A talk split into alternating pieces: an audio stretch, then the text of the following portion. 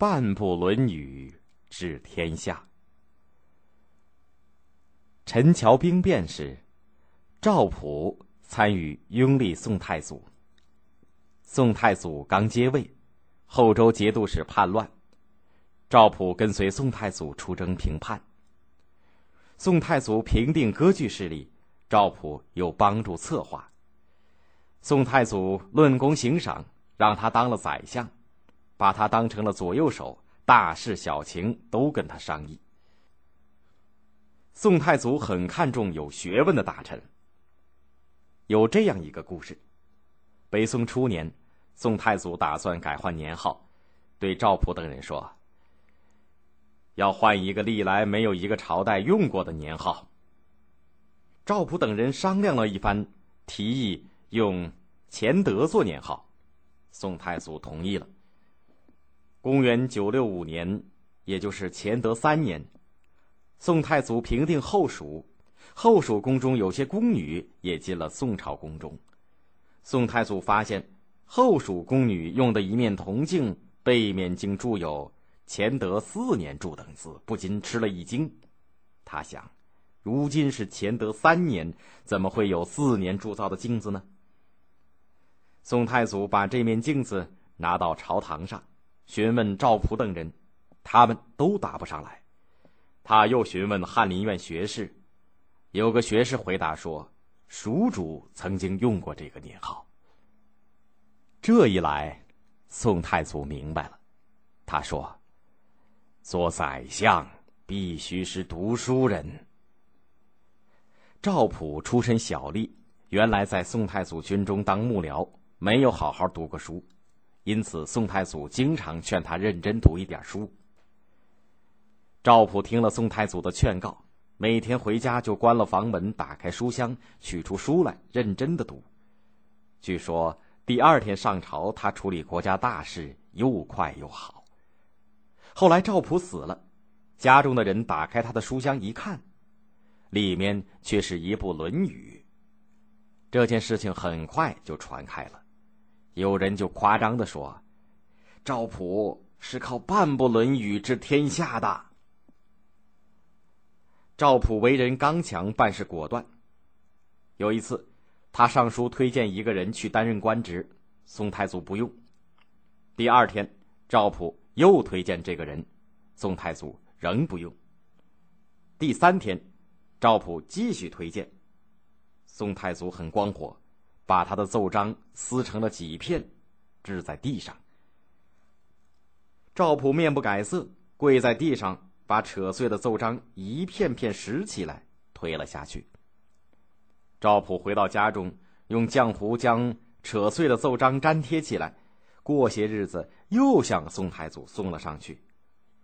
宋太祖经过认真考虑，终于接受赵普的意见，任用了这个人。还有一次，有个官员按照他的政绩应当升官，可是宋太祖一向讨厌这个官员，硬是不让他升官。赵普不同意这样做，坚决要求让这个人升官。宋太祖动气了，大声说：“我就是不让他升官，你又能怎样？”赵普冷静的劝告宋太祖说。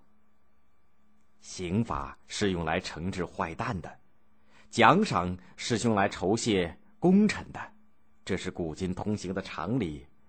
况且刑罚奖赏都是国家的刑罚奖赏，不是陛下个人的刑罚奖赏，怎么能够以个人的喜怒来做决定呢？宋太祖气得脸色都发白了，立起身来，转身就向宫内走去。赵普。不声不响，也跟着他走过去。宋太祖进了宫，赵普立在宫门口，不肯回去。时间一久，有人进去报告宋太祖。这时，宋太祖火气已过，觉得赵普的话是对的，就同意了他的意见。赵普当了十年宰相，时间长了，权力大了，向他送礼的人也多了。有一年，吴越国王派使者送信给赵普，同时送来十坛海产。这十坛海产放在厅堂前，还没有来得及搬进去，碰巧宋太祖带了随从来和赵普商议事情。宋太祖看到了，问赵普：“这是什么东西？”赵普只得老老实实的回答说：“这是吴越使者送来的海产。”宋太祖说：“吴越送来的海产一定是好东西，为什么不打开看看，里面究竟是什么海产？”宋太祖让人打开一看，里面竟全是黄澄澄的金块。赵普非常恐慌，马上跪了下去，说：“臣没有看过使者送的来信，实在不知道里面是什么东西。”宋太祖很不高兴的说：“你就收下吧。”他们以为国家的事情都是你们书生来做主的。从此，宋太祖对赵普不那么信任了。当时，朝廷禁止私人贩运秦陇，也就是陕西、甘肃等地的大木材。赵普为了建造住宅，派亲信官吏到那里购买木材，用大木筏运到京城。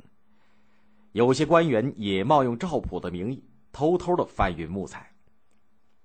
有个叫做赵平的官员打听到这件事情以后，就向宋太祖告发。宋太祖大怒，因其他大臣说情，才没有把赵普严办。不久，又有人告发赵普包庇一些不法官员，宋太祖就把他的宰相一职罢掉了。